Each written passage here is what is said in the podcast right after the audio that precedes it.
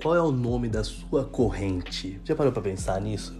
Qual é o nome daquela situação, daquele cenário, daquela pessoa que ainda te aprisiona, mesmo depois de tanto tempo, daquela corrente emocional da qual você se lembra o tempo todo, mesmo quando está de boa, está um dia bom, está um dia tranquilo, de repente você se lembra daquela situação, daquela intriga, daquela briga, daquela discussão, daquela pessoa que você ainda sente falta, talvez.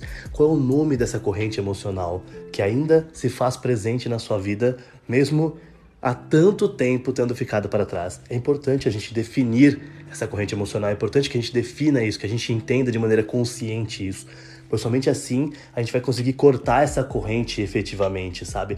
Não é esquecer, porque tudo que fez parte da sua vida não pode ser esquecido, mas sim lidar com isso, superar a situação, entender aquilo, aprender com aquilo e seguir.